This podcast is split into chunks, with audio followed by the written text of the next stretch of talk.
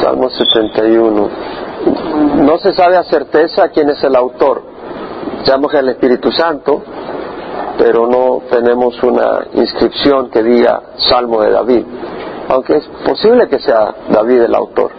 En ti, oh Jehová, me refugio, jamás sea yo avergonzado. Líbrame en tu justicia y rescátame, inclina mi tu oído y sálvame. Sé para mí una roca de refugio a la cual pueda ir continuamente. Tú has dado mandamiento para salvarme porque tú eres mi roca y mi fortaleza. Dios mío, rescátame de la mano del impío, de la mano del malhechor y del implacable, porque tú eres mi esperanza. Oh Señor Jehová, tú eres mi confianza desde mi juventud. De ti he recibido apoyo desde mi nacimiento. Tú eres el que me sacó del seno de mi madre. Para ti es continuamente mi alabanza. He llegado a ser el asombro de muchos, pero tú eres mi refugio fuerte.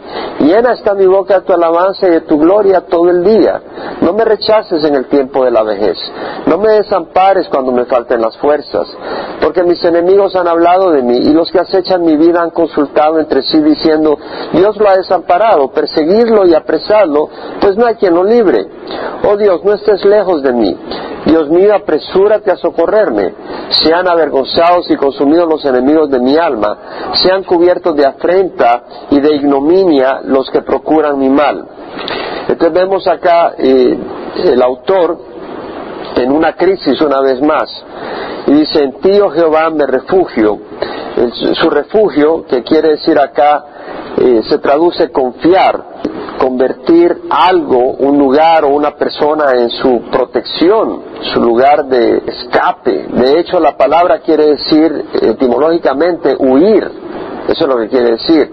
Pero huir hacia un lugar para buscar eh, protección refugiarse. En ti, oh Jehová, me refugio. Es decir, el refugio lo haya en una persona. No es un sistema, no es una organización, no es una fórmula. Y es ahí donde fallan muchas personas, que ponen una fórmula como su refugio. No es una fórmula, es Jesucristo. Eso es tan importante. Cuando estamos en una crisis, ninguna fórmula te va a funcionar. O si te funciona hoy, no te va a funcionar mañana pero el Señor es el, lugar. ¿Y cómo buscamos refugio en el Señor? Clamando a Él. Y le decimos, yo no sé qué hacer. Lo único que sé es que voy a hacer lo que es correcto dentro de mi entendimiento en el momento preciso. Pero salir de este, este lote no sé cómo. Tú ves, Señor. Eso consiste en buscar en el Señor refugio. En eso consiste. Entonces dice, jamás se haya avergonzado. La palabra avergonzar es sentir vergüenza, desilusión, desconcierto, como aquella persona que dice, bueno, fulano es mi, me va a ayudar. Y pasa fulano y no, ni te da la mano. Y tú te, quedas todo avergonzado. Y dice, no, Señor, que no se haya avergonzado por poner mi fe en Jesús. Esta es una buena oración para decirle al Señor, Señor, yo estoy poniendo mi vida y mi fe públicamente en tu nombre.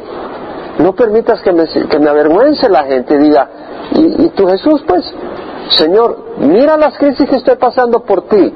No permitas que sea avergonzado, Señor. Entonces ese es el clamor. Ahora, dice, líbrame tu justicia y rescátame, inclíname tu oído y sálvame. La palabra librar quiere decir arrebatar, como cuando uno arrebata una oveja de las mandíbulas de un león. Arrebátame de la crisis, arrebátame del enemigo, arrebátame de la trampa en la que estoy, arrebátame de la situación sin esperanza, aparte de Dios. Entonces dice, líbrame en tu justicia. La palabra justicia es sedaka, que quiere decir justicia, rectitud, integridad. El Señor es justo. ¿En qué sentido? en todo sentido, pero cuando está diciendo aquí, líbrame en tu justicia, es, bueno, Señor, tú has hecho una promesa, que el que se acoge a ti será librado. No es que anda con, dice, bueno, voy a andar la Biblia y aquí un amuleto. Si no me funciona una cosa, me funciona la otra. Eso no lo vale el Señor. El Señor no compartes con nadie. Pero si tú te acoges a Él 100% y pones tu fe en Él, dice, líbrame en tu justicia, Él en su justicia va a ser fiel y va a honrar su palabra. Y luego dice, líbrame tu justicia, rescátame, es decir, tráeme a un lugar seguro. Causa que pueda escapar de esta situación. ¿Quién está pasando ahora una situación de la cual quisiera escapar? ¿Verdad? Entonces, el Señor causa que pueda escapar de esta situación. Y luego dice, inclina a mí tu oído y sálvame. Inclina a mí, es decir, eh, te estoy pillando, ¿verdad? No me ignores. Estoy clamando, no te tapes los oídos, sino que acércate a mí y oye cuál es mi queja, cuál es la cosa que me perturba. Inclina a mí tu oído y sálvame, es decir, ponme en un lugar espacioso. De eso, eso, de hecho, eso es lo que quiere decir la palabra yasha. Quiere decir dar victoria, pero etimológicamente, es decir, la palabra, su raíz quiere decir un lugar espacioso. Es como alguien que está entre dos paredes apretado y que estás pasando por ahí y que hasta te aplastan, te estás muriendo y dice, no, sácame de esta presión, no puedo ni respirar, sácame a, un lugar donde pueda respirar, donde pueda estar libre de esta presión. Sé para mí una roca de refugio.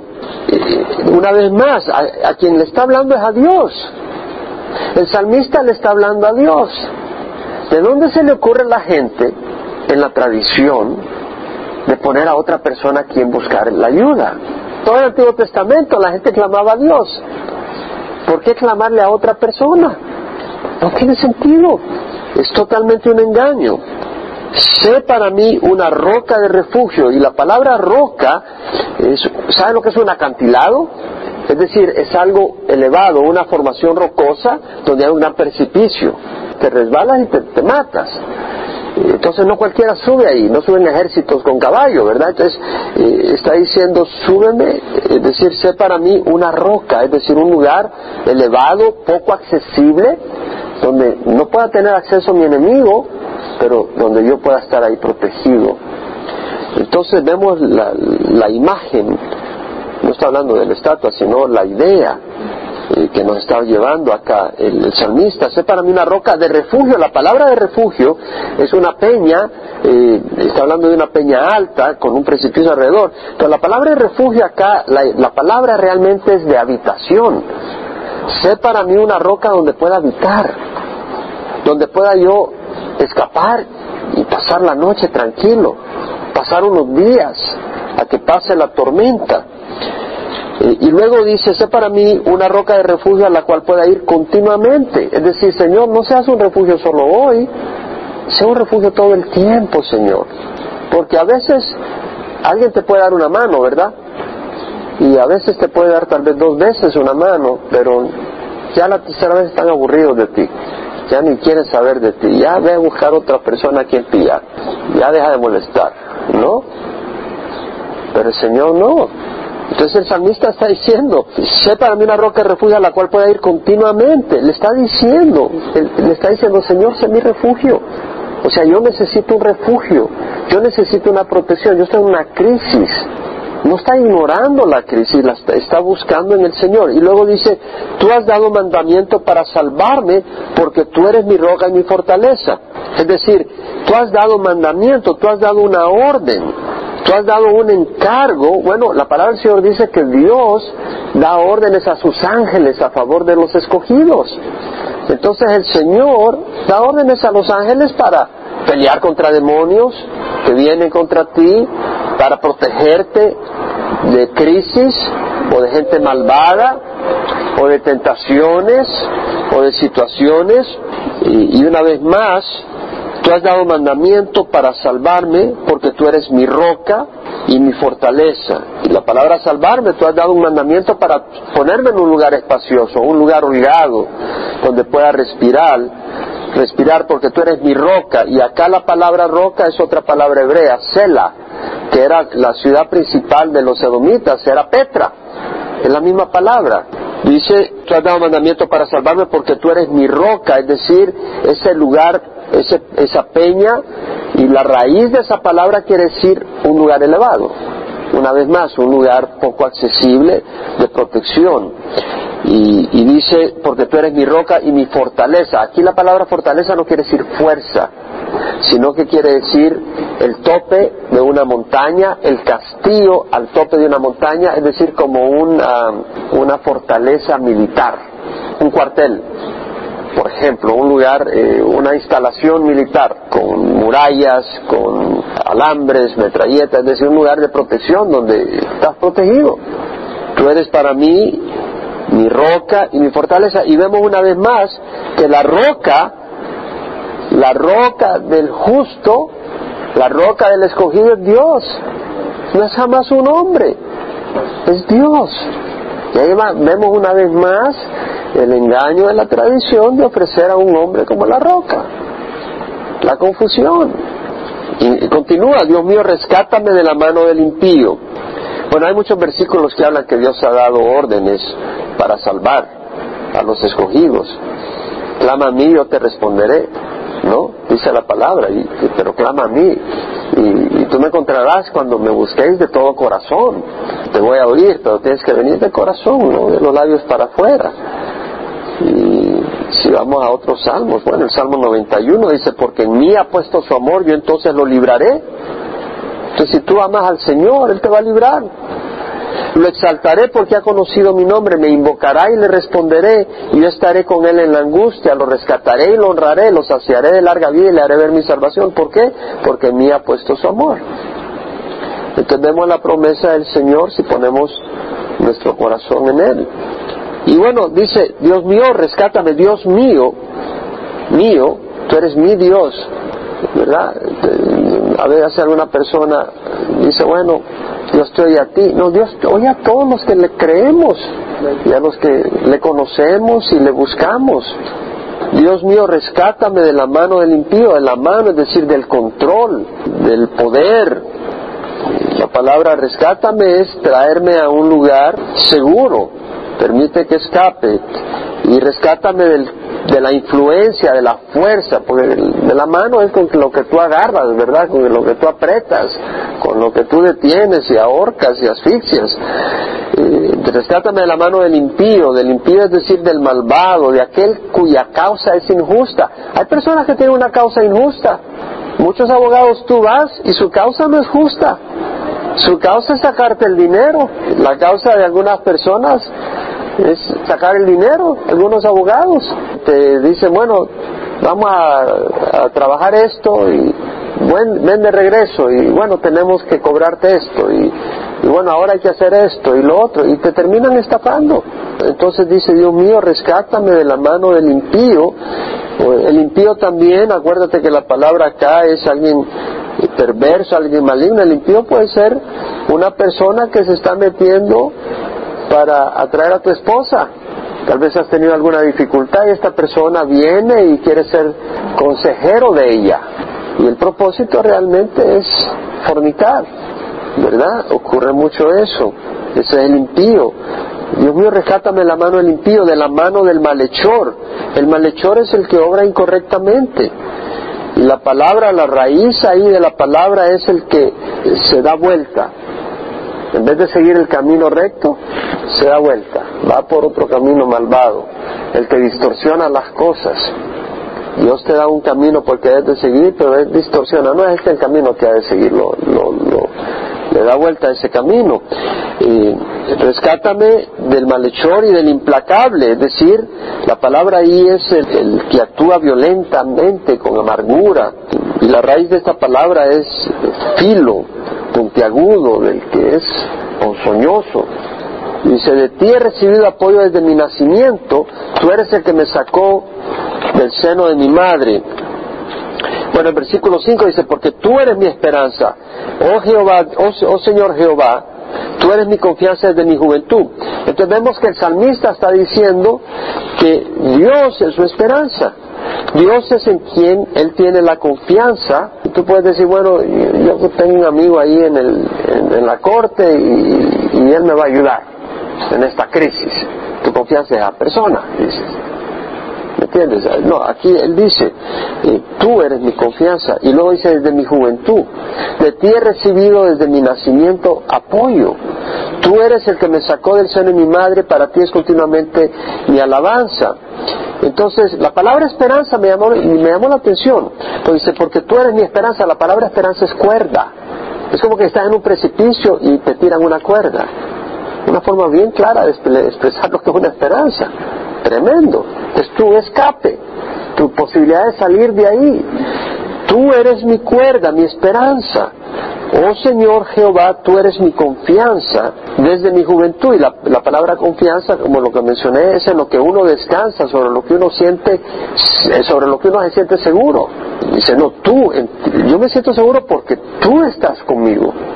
Yo no me siento seguro porque fui a la escuela y estudié, bueno, hice eso, pero no, es que tú estás conmigo y te voy a pasar el examen. Yo, yo siento seguro porque tú estás conmigo. De hecho, lo, lo correcto, pero no basta. Porque yo soy imperfecto y sin tu gracia y sin tu protección nada. Pero yo confío en ti, tú no me vas a abandonar. Y luego dice, de ti recibido apoyo desde mi nacimiento. Y la palabra apoyo es como cuando tienes una, un terreno y no tienes un muro y toda esa tierra se, se lava. Hay deslaves, hay derrumbes. Pero si pones un muro de contención, ahí está apoyado. Eso ya no se va, ya no se viene. O alguien que está apoyado sobre una pared. ¿No? Estás cansado y te apoyas sobre la pared. De ti he recibido apoyo. Es decir, el Señor provee el soporte que necesitamos. Él nos sostiene en los momentos donde estamos débiles. ¿No te has sentido débil a veces? A veces puedes estar parado un rato, pero después de un ratito, no, déjame, ya te... Yo a veces estoy platicando y busco una pared para, pero me echarme para la pared mientras están platicando. Pues sí, hermano, que sí, que sí, como no, pero no se dan cuenta ya me estoy apoyando en la pared, porque ya me cansé. Como estoy parado ahí compartiendo por una hora, ya me quiero apoyar en la pared. Entonces, este, empezamos con energía, pero se nos va acabando. Y a veces estamos débiles y nos sentimos que la carga es fuerte, que los retos, ya estamos cansados. Entonces nos apoyamos en el Señor. Es lo que Él dice, ti he recibido apoyo desde mi nacimiento. Tú eres el que me sacó del seno de mi madre, tú eres el que me despegó de la placenta y me diste vida, me permitiste nacer. Para ti es continuamente mi alabanza. La alabanza quiere decir eh, expresar, declarar, ya sea con cánticos, con himnos, al Señor, quién es Él, debido a su carácter, sus obras, sus bondades. Entonces, acuérdate que Él está en una crisis. Él está diciendo, para ti es continuamente mi alabanza, es decir, todo el tiempo yo te alabo, en las buenas y en las malas, porque tú no cambias. Entonces, si estoy pasando un momento malo, pero yo te voy a alabar porque el que yo esté pasando por un momento malo no es razón para que yo deje de exaltarte. El que yo esté pasando por un momento difícil no es razón para que yo no diga que tú eres fiel, que tú me vas a sacar adelante. Qué bonito que le digamos al Señor, tú me vas a sacar adelante cuando ya me saco adelante. Pero qué bonito poder decirle al Señor, Señor, qué bueno, tú me vas a sacar adelante. Y, bueno, pero ya llevo ratos acá. Ya me estoy ahogando. Maravilloso, porque quiere decir que va a ser más gloriosa el rescate. Pero no pensamos así, ¿verdad? Todos dicen, sí, sí, pero nadie de nosotros piensa así. Lástima, tenemos que cambiar nuestra manera de pensar, porque el Señor es fiel. ¿No hemos llegado hasta acá? ¿Quién llegó hasta acá? Todos, todos están acá, todos llegaron hasta acá, hemos llegado porque el Señor ha sido fiel. El salmista dice, porque tú eres mi esperanza, oh Señor Jehová, tú eres mi confianza desde mi juventud. Vemos que el salmista, desde que era joven, había aprendido a confiar en Dios. Porque dice, tú eres mi confianza desde mi juventud. Entonces vemos que joven tenía hambre por conocer la dirección y la guía del Señor. Alguien le tuvo que introducir en ese camino. Entonces vemos que sus padres supieron introducirlo en la palabra del Señor, supieron mostrarle el camino, supieron estimular en él el deseo, supieron mostrarle de que el camino de justicia, de rectitud, de la palabra de Dios es hermoso y él podía escuchar esa palabra y se interesaba y le ilustraban y le ayudaban a recordar y a memorizar estas verdades y dice, bueno, no solo eso, sino que aprendí a darme cuenta que puedo confiar en ti. Tal vez tu hijo tiene 10 años y tiene miedo por un examen. No te preocupes, los Ramírez siempre salimos adelante. No, estás siendo arrogante. Deberías de enseñarle a confiar en el Señor. Decirle, mira, échale ganas porque el Señor no va a bendecir la pereza, ¿verdad? Entonces, hacer esfuerzo, estudia, sí, pero yo tengo limitaciones, yo no sé cómo hacer. No te preocupes, tú haz el esfuerzo y confía en el Señor. El Señor te saca adelante. Entonces ya se da cuenta que el Señor, bueno, pasé el examen, gloria a Dios, dice ya, ya se dio cuenta que puede confiar en el Señor. Ya va aprendiendo a confiar en el Señor desde que tiene 7, 8, 9, 10, 11, 12 años. Tiene miedo de ir a la escuela, a una nueva clase, a una nueva escuela, tiene miedo, tiene tal vez 8 años, 9 años, y dice, no, no, mira, en lo que vas ya le das un versículo bíblico que vaya memorizando desde el día anterior. Apúntalo, allá mira, léelo cuando te dé miedo, ya lo lee. Tiene miedo, ya lo lee, ya va aprendiendo a tener confianza y a tener paz en la crisis. Y puede ver que el Señor lo libera. Entonces vemos eh, la importancia. Ahora dice en el versículo 7, ha llegado a ser el asombro de muchos porque tú eres mi refugio fuerte. Llena está mi boca tu alabanza y tu gloria todo el día. Ahora, esta traducción se traduce en distintas maneras. Unos dicen, ha llegado a ser el asombro de muchos porque tú eres mi refugio fuerte. Otros, ha llegado a ser el asombro de muchos, pero tú eres mi refugio fuerte. La traducción en inglés dice, I have become as a wonder to many, but you are my strong refuge. O otra, I have become a marvel to many, for you are my strong refuge. Lo que está, la palabra eh, asombro acá en el hebreo es maravilla, algo milagroso, un portento, un prodigio, algo hermoso y espléndido, algo grandioso, una señal. Por ejemplo, David era una maravilla de la mano de Dios en un hombre que confiaba en él. Cuando fue a pelear contra Goliat, él, se él llegó a ser un símbolo de lo que es un hombre de fe y lo que es Dios trabajando a favor de un hombre de fe. Una maravilla, ¿cierto? Lo mismo Jonatán cuando peleaban contra los filisteos. Pero también podría significar, he llegado a ser un asombro de muchos por todas las calamidades que me han caído. Y la gente dice, mira todo lo que le ha caído. ¿Qué pasó con David? Pasó serias crisis. Amnón violó a su hija Tamar, su hijo violó a su hija. Luego Absalón mató a Amnón. Luego Absalón trató de matarlo a él mismo y de adquirir el reino. Y luego Aitofel, su consejero, su gran amigo, gran colega, lo traicionó. Entonces vemos toda la... Entonces eh, la gente decía, este hombre está acabado. Llegó a ser el asombro de muchos. Pero entonces ambas cosas ocurrieron con David.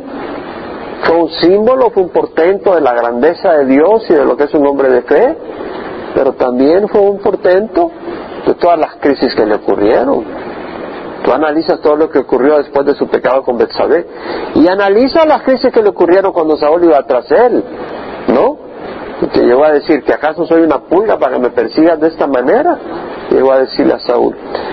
Luego dice, pero tú eres mi refugio fuerte. La palabra refugio es eh, como decir acá eh, un albergue. La palabra en hebreo que es un albergue, como cuando está lloviendo, viene la tormenta y tú te metes en un albergue. Pero un albergue fuerte quiere decir que soporta la tormenta, no que se viene para abajo. Viene una granizada o viene un ciclón, un tornado, ¿cómo se dice otro nombre? Un ciclón, ¿verdad? Viene un ciclón, es un refugio fuerte que no se, no se, no se hace pedazos con el ciclón, sino que te protege. Entonces dice, no, eh, tú eres mi refugio fuerte. Llena está mi boca de tu alabanza y de tu gloria todo el día. Llena está mi boca. El concepto acá es de abundancia, que está rebalsando. No es aquello que dice, bueno, vamos a alabar al Señor, y ya está pensando, y ya dice, ah, alabo al Señor porque, mm, a ver, ¿por qué no voy a alabar? No, no es así, sino que no para de alabar al Señor. Yo me acuerdo una vez cuando hacía jarana en la escuela, ¿no? Porque no estudiaba y me llevaba una copia a veces antes de que Dios tocara mi vida y ya copiaba todo lo que es en la escuela, no en la universidad. Y un día llevaba todo y estaba debajo del examen y ya estaba pasando el profesor que recogía los exámenes a todo el mundo y dije, aplacé, dije yo aquí me agarro y me agarra el papel y en eso volteé a ver a otro estudiante y le quitó al otro estudiante la papeleta yo no paré de alabar al Señor, aunque no era cristiano. gloria al Señor, Dios me ayudó, qué bueno, ¿verdad? ¿Qué es? A veces hasta necesitamos las crisis para que reconozcamos la bondad de Dios. Eh, necesitamos la crisis para reconocer la bondad de Dios. Entonces acá está, llena está mi boca de tu alabanza y de tu gloria, de tu esplendor, es decir, eh, de la hermosura, de la grandeza, es decir, está declarando la grandeza, lo excelente que es el Señor y sus virtudes. No me rechaces en el tiempo de la vejez. No me desampares cuando me falten las fuerzas. Estamos viendo de que eh, ya no está joven. Habló de su niñez, de su juventud. Ya está entrando a la vejez este hombre. Y dice, no me rechaces. La palabra rechazar acá es tirar, como estás comiéndote un, mango, ya la semilla la tiras. Tirar, lanzar, descartar, botar, lanzar lejos, ya, basura. Dice, no me rechaces en el tiempo de la vejez. Interesante. No me desampares cuando me falten las fuerzas desamparar, abandonar, largarse. A veces uno siente como que Dios se fue. ¿Dónde está, Señor, en esta crisis? ¿Qué pasó? Y, parece que está solo. ¿Alguna vez te has sentido solo en las crisis? Te siente dice, Señor, no me desampares. Y aquí está hablando cuando me faltan las fuerzas físicas, cuando ya me estoy poniendo débil, cuando ya los huesos se me están, cuando ya están envejeciendo, cuando algunos de ustedes no han llegado ahí, yo cuando llegue por ahí. Cuidado, cuidado, cuidado. Porque mis enemigos han hablado de mí y los que acechan mi vida han consultado entre sí, diciendo Dios lo ha desamparado, perseguido, perseguirlo y apresarlo porque no hay quien lo libre. Qué interesante. Probablemente David huyendo de Absalón, ya no está joven, y acechan contra su vida. Han consultado diciendo Dios lo ha desamparado. Las cosas van mal ha habido una sublevación, ha habido una rebelión. Su propio hijo, ya no está jovencito. La gente dice, no, ya Dios le dio la vuelta, ya. Está acabado. Entonces, ¿qué pasó? Unámonos a la rebelión. Viva el nuevo rey. Adelante, aplastémoslo. Y, y desgraciadamente eso pasa mucho en la iglesia. Tal vez alguien está pasando por una crisis. Y tal vez tú estás juzgando a esa persona por la crisis que está pasando. Ya la gente empieza a aplastar a esa persona. No debería ser así. Perseguirlo, apresarlo. Y eso de perseguir es ir tras él, obrar en su contra, acusarlo, unirse a la acusación. A veces hay personas que no te quieren dejar en paz, están detrás de ti acusándote. Y una de ellas es Satanás. No te unas a ese grupo. Perseguirlo y apresarlo, es decir, paralizarlo, agarrarlo, limitarlo, neutralizarlo, acabarlo. Oh Dios, no estés lejos de mí. Dios mío, es decir, el salmista confiaba en Dios, pero también sentía la crisis.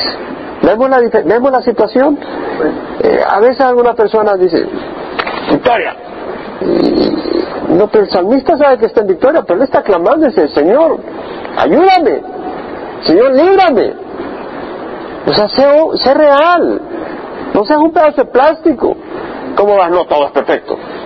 La crisis, no, Dios me saca adelante. ¿Y cómo van las cosas? Amén. Pero por adentro estás destortolado, destartalado, ¿sí me explico? Sé honesto. Clama al Señor, Señor, me estoy hundiendo, help. Por si no me entiendes en español, help. ¿Sí me entiendes? O sea, sé real. Sé real en la crisis. A mí no me gusta la gente que trata de poner ahí una cara de son tremendos, victoriosos. El salmista aquí está clamando. Está diciendo, no estés lejos de mí, Dios mío, apresúrate, socórreme, está diciendo. Hermano, eso es lo que quiere decir el Señor. Yo no sé por qué, pero es real. Sé real con el Señor.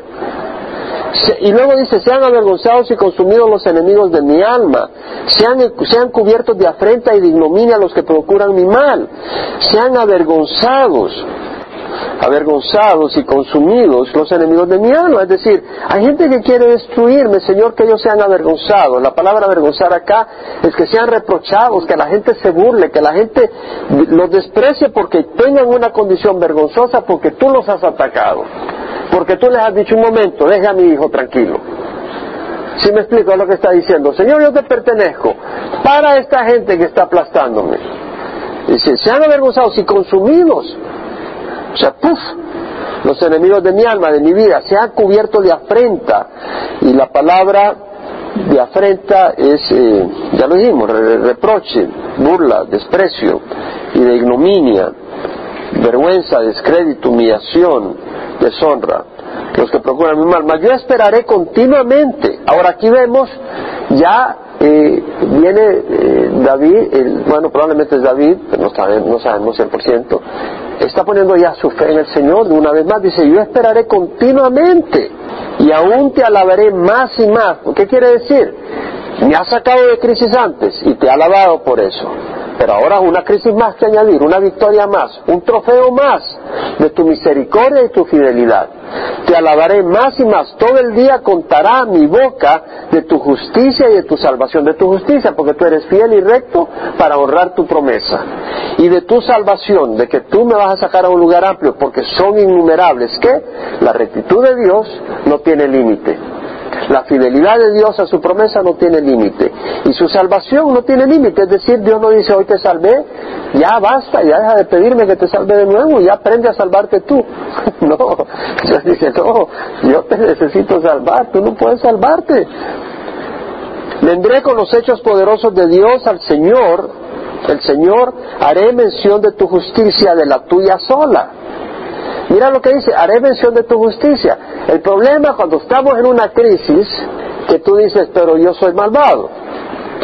¿Cierto? O tal vez tú no lo dices, pero ¿verdad que es fácil decir, el Señor me está castigando? El Señor eh, no me va a sacar a mí si Él sabe que yo fallo. A mí que me va a sacar y a mí me va a dejar hundir. Estás haciendo mal, estás poniendo los ojos en ti. Nuestra salvación no viene porque nosotros merezcamos nada, nuestra salvación viene porque Dios nos ha escogido. Como sus hijos y Él es fiel y Él nos va a rescatar. Entonces Él dice, haré mención de tu justicia, de la tuya sola. Eso es importante, acuérdense lo que dice segunda de Corintios capítulo 5, versículo 19 al 21, Dios estaba en Cristo reconciliando al hombre, al mundo consigo mismo no tomando en cuenta a los hombres sus transgresiones, no tomando nuestras transgresiones en cuenta. Entonces podemos clamar al Señor, porque venimos por la sangre de Jesús, decirle, Señor, sálvame. Ay, que yo soy malvado. Sí, sí, el Señor ya lo sabe, no lo tienes que decir. Está bien que lo reconozcas, pero en base a eso no vengas a pedirle ayuda. Y si en base a eso no le pides ayuda, estás despreciando la sangre de Jesús.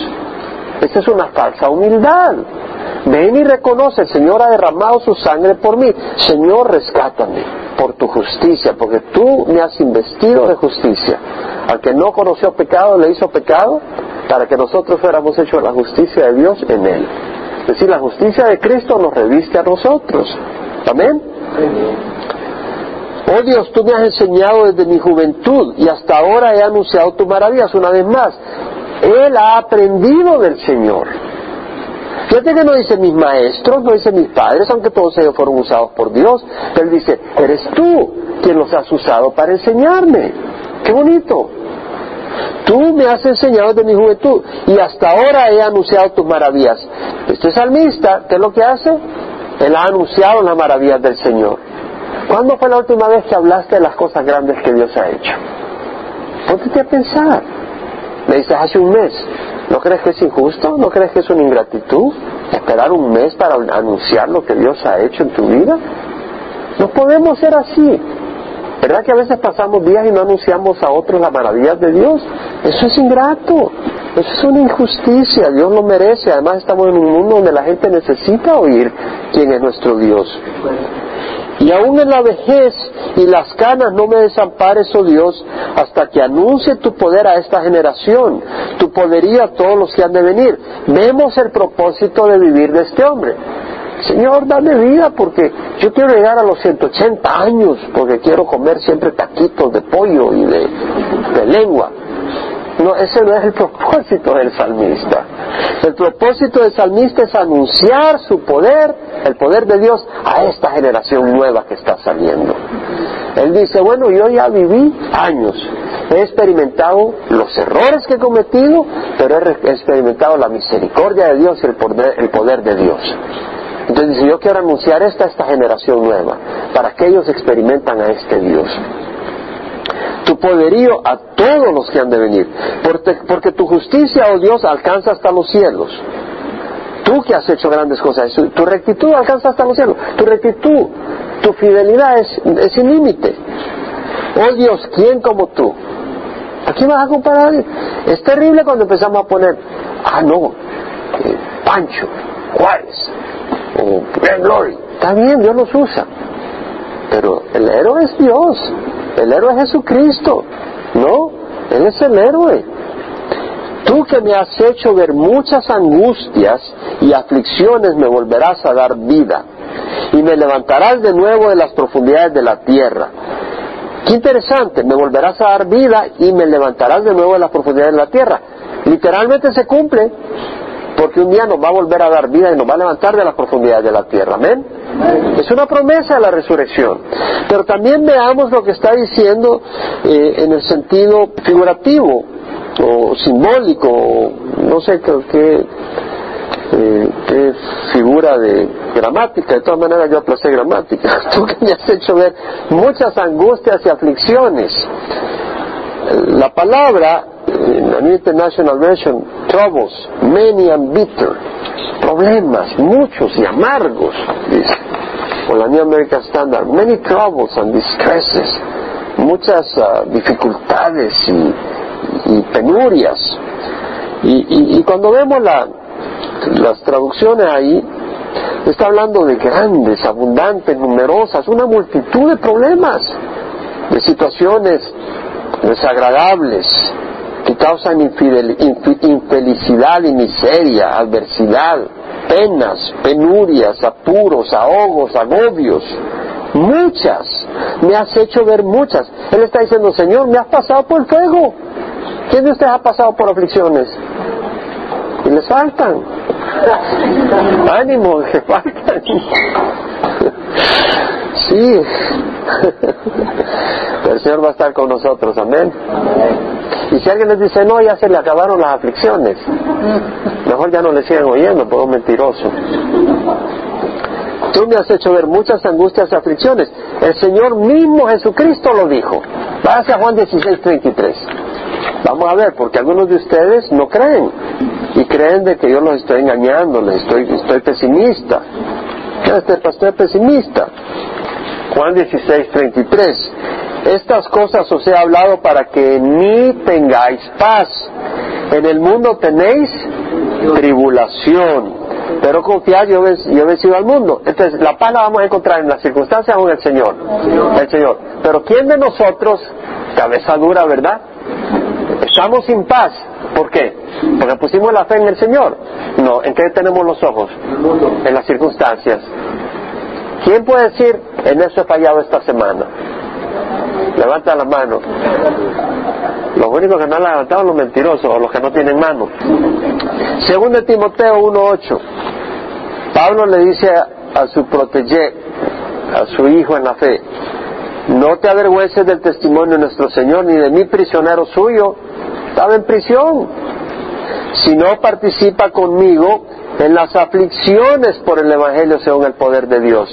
Es decir, para poder llevar el Evangelio iba a haber persecución, iba a haber resistencia, iba a haber angustias y además dificultades. Timoteo y Pablo no viajaban en American Airlines. No, estaba difícil la cosa en ese tiempo. Y ahora tal vez puedes viajar en American Airlines, pero entonces Satanás va a buscar por dónde meterte el problema.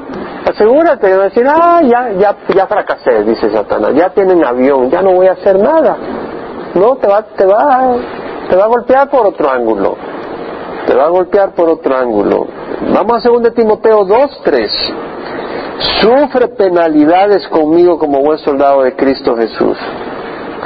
Penalidades. 2 Timoteo 4, 5 pero tú se sobre en todas las cosas, sufre penalidades. Hay angustias. Isaías 53, versículo 3, fue despreciado y desechado de los hombres, varón de dolores y experimentado en aflicción. Y como uno de quien los hombres esconden el rostro fue despreciado y no le estimamos. ¿Te has sentido poco estimado? ¿Te has sentido poco valorado tu casa, en la iglesia, en el trabajo? ¿Te has sentido poco apreciado? ¿Te has sentido despreciado? Mira al Señor. Y un siervo no está por encima de su Señor. Y el discípulo por encima de su maestro. Bástale al discípulo llegar a ser como su maestro y al siervo como su Señor. Si al dueño de la casa lo llamaron Balcebú, cuanto más a los de su casa. Si el Señor dijo que era un demonio, ¿qué te crees que van a decir de nosotros? Pero que sea no porque seamos demonios, sino porque estamos siguiendo al Señor. Pero va a haber, y va a haber persecución. Y el Señor Jesucristo dijo, ¿tú piensas que yo a traer paz? No vine a traer paz, vine a traer la espada. Vine a poner al hombre contra su padre, al hija contra la madre, a la nuera contra la suegra. Los enemigos del hombre serán de su misma casa. ¿Quiere decir de que te estoy animando a que haya conflicto en tu casa? No, pero puede haber conflicto. Si el hombre está queriendo realmente seguir al Señor y dice, ¿sabes qué? Nuestros recursos los vamos a manejar de una manera que honre a Dios, puede haber conflicto. Si la mujer está siendo piadosa y le dice al esposo, no, yo no me voy a vestir así. ¿Tú quieres que me vista así y salga a la calle así para que la gente diga qué esposa más linda? Mira ese cuerpo de tu esposa. Eres un arrogante, yo no voy a ser sensual en el público. Yo voy a, me voy a vestir con decoro porque tengo que honrar a mi Dios. No, que eres mi esposa, tienes que obedecerme. Sí, pero en estas cosas voy a obedecer a Dios gente que, que a ti. Y vas a tener un infierno probablemente. O tal vez tu hijo está peleando porque tú no le permites ver en la televisión basura o no permites en tu casa que oigan música que es basura. Dice, bueno, en esta casa no vamos a oír basura. Y se te arma una lucha. Y después se le une a la esposa, deja a Pablito, pobrecito, que oiga su asunto, tiene que crecer. Y se te armó el infierno. ¿Quién sabe decir amén? No, no, sí. Angustia y tribulación, hermanos. Amén. Arriámonos aquí porque después salimos llorando. No, no. Lo bueno está que el Señor nos lo está diciendo. Entonces podemos estar fortalecidos porque no nos agarra por sorpresa. Porque sabemos que el Señor nos lo dijo, que es parte del paquete, pero solo es temporal. Y es por las razones de que estamos como enemigos de este mundo porque estamos identificados con Jesús y el enemigo se nos va a tirar encima. Y además van a haber tribulaciones porque este mundo está lleno de imperfección por el pecado, por la maldición, hay enfermedades, hay luchas, hay dificultades. Entonces vemos que dice el salmista, y yo te daré, aumenta tú mi grandeza y vuelve a consolarme. Es decir, aumenta la honra. Es decir, Señor, mira cómo me han trapeado como basura levántame de nuevo, Señor. Ponme que no, no todo el mundo me tire patadas. Y yo te daré y, y vuelve a consolarme. La palabra consolarme es vuelve a reanimarme, vuelve a alentarme, vuelve a tranquilizarme. Te has asustado cuando vienen los ataques, ¿verdad? dice, Señor, cálmame, porque ya estoy que el corazón sale del lugar. Señor, ayúdame a serenarme. Señor, fortaleceme, suavízame, Señor, la situación. Señor, acalla esta angustia que tengo. Señor, ayúdame, mira, protégeme. Y yo te daré gracias con el arpa, cantaré tu verdad, Dios mío. Jesús dijo, yo soy el camino, la verdad y la vida. Dios es verdad y Dios habla verdad. Jesús dijo, Padre, santifícalos en la verdad, tu palabra es verdad. Entonces Jesús es verdad, Dios es verdad. Satanás no, Satanás es mentira. Sus obras son mentiras, son engaño. No, vas a hallar tranquilidad, bonito, vete con esta muchacha o, roba un poquito por aquí, ya vas a tener de droga que vendas en esta ocasión, un poquito, la metes en las llantas, te la llevas a la frontera, ya, tranquilo, no te preocupes, vas a hacer 100 mil dólares, ya pagas el down payment de tu casa, vas a salir adelante, si terminas en la cárcel. O hubo una balacera y te mataron. Y te fuiste al infierno porque ni tiempo tuviste para arrepentirte. ¿Verdad que pueden ser estas cosas? Darán voces de júbilo mis labios cuando te cante alabanzas y mi alma que tú has redimido. O sea, mira hacia el futuro Y dice, un día voy a tener gozo y voy a exaltarte. También mi lengua hablará de tu justicia todo el día, porque han sido avergonzados, porque han sido humillados los que procuran mi mal. Muchas veces los que procuran nuestro mal son instrumentos en las manos de los demonios, ¿cierto? Entendamos eso, que nuestro enemigo no necesariamente es nuestro prójimo que esté encima de nosotros, sino Satanás, y que Dios nos ayude. Vamos a cerrar en oración. Yo te invito a que cierren los ojos. Si algo nos recuerda este salmo, es que si tú crees que estás pasando una crisis, no eres el único. El salmista pasó su buena crisis. Y bueno, tienes la opción o desesperarte, o colgar la toalla, o buscar alguna cosa mundana, un procedimiento mundano para salir adelante, o confiar en el Señor. Y confiar en el Señor es, Señor, voy a hacer mi parte, pero de aquí no salgo si tú no me rescatas. ¿Sabes qué? Yo no puedo salir adelante si Dios no me rescata. Tú no estás en esa posición. Yo sé que no puedo salir adelante si el Señor no me saca. Si tú no estás en esa posición, pobrecito, no sabes lo que es depender del Señor. Yo si voy a salir adelante es porque el Señor me saca adelante. Y como, como Pedro ha dicho, Señor, ¿a quién iremos? Solo tú tienes palabra de vida eterna. Voy a ver al final de la historia si Dios es fiel y no. Y sabes qué, yo sé que Dios es fiel. Así que al final de la historia voy a bailar y saltar y alabar al Señor y Él me va a decir, bien siervo bueno y fiel, en lo poco fuiste fiel, sobre lo mucho te pondré, entra en el gozo de tu Señor. Confiaste en mí, bienaventurado, entra, te recibo, porque confiaste en mí. ¿En quién vas a confiar? Estás en el fuego. Tú no sacas, sales adelante si el Señor no te saca adelante. A menos que estés en una situación donde no necesites confiar en Dios. Pero yo necesito confiar en Dios. En la crisis que ando, si Dios no me saca adelante, no saco adelante. ¿Sabes qué? Gloria al Señor, porque Dios es fiel. Dios es fiel.